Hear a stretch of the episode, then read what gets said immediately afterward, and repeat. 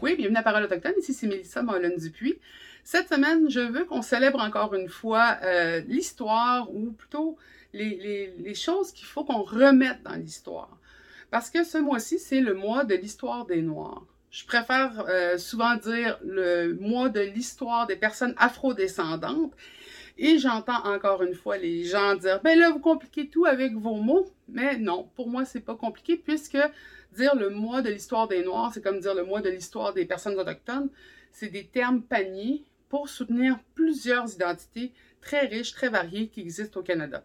Donc, avant de me faire dire que je suis une femme autochtone, j'aime beaucoup plus dire que je suis une femme inoue. Et je pense qu'il y a beaucoup de personnes afrodescendantes qui préfèrent se faire définir par leur histoire euh, d'origine.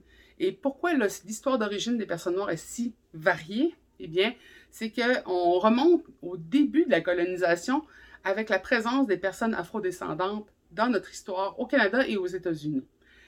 Cependant, au Canada, il y a une très grande ignorance de l'histoire, justement, de la présence des personnes afrodescendantes dans l'ADN du pays même. Euh, beaucoup de gens ignorent qu'il y avait de l'esclavage au Canada, qu'il y avait eu justement des esclaves qui, avaient été transportés dans la colonie française et anglaise. Euh, et euh, c'est souvent même une histoire qu'on préfère ne pas partager parce qu'elle n'est pas si glorieuse. Et surtout, on la met et on la compare ou on l'oppose même à celle des États-Unis, où là, le déplacement euh, brutal des personnes qui venaient du continent africain s'est fait pour une économie colonialiste, une économie basée sur euh, l'esclavage de, personnes humaines. Bien sûr, c'est pas les seuls à avoir fait ça, mais on aime beaucoup dans l'imaginaire des films, dans l'imaginaire de, des histoires, des livres, euh, s'imaginer que c'était beaucoup pire aux États-Unis. Au Canada, nos esclaves étaient bien traités. Et malheureusement, ce mythe fondateur permet d'oublier qu'il y avait une présence euh, d'esclaves de, qui était quand même énorme au Canada.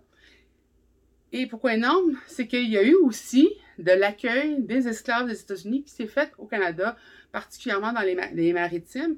Et ça a permis aux gens de dire, oui, mais nous, on a sauvé euh, les personnes qui étaient liées à l'esclavage. Alors que euh, malgré tout, malgré ce beau sauvetage, on a quand même au Canada fait de la ségrégation de la même manière qu'il y avait aux États-Unis. Jusque dans les années 60-70, c'était clairement euh, une forme de séparation des communautés et on ne peut pas ignorer qu'aujourd'hui, il y a encore des problématiques liées au racisme et au racisme systémique. Cependant, toutes les personnes d'afro-descendance ne sont pas liées à l'esclavage des États-Unis. Il y a des personnes qui vont venir aussi d'Haïti, des personnes qui vont venir de la Jamaïque.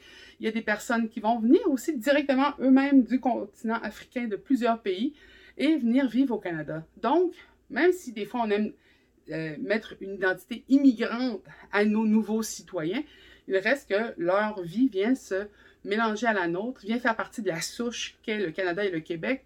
Et ces identités-là, bien, ce sont euh, la future histoire de nos enfants et nos petits-enfants. Donc, il faut voir comment euh, les identités historiques autochtones, les identités historiques noires sont encore des identités historiques satellites à la grande histoire du Canada.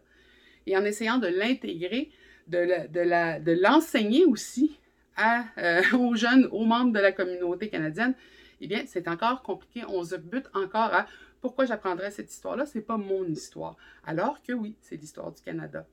Et là, j'entends aussi une question, mais pourquoi est-ce que tu fais ça pendant une chronique autochtone? C'est qu'il ne faut pas oublier que nous-mêmes, on a une histoire qui est imbriquée avec celle des personnes afrodescendantes.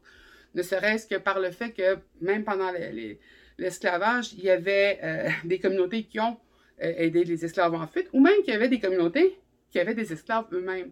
Donc, cette histoire-là ne peut pas être ignorée, ne peut pas être embellie ou effacée, elle doit être enseignée pour ne pas être répétée.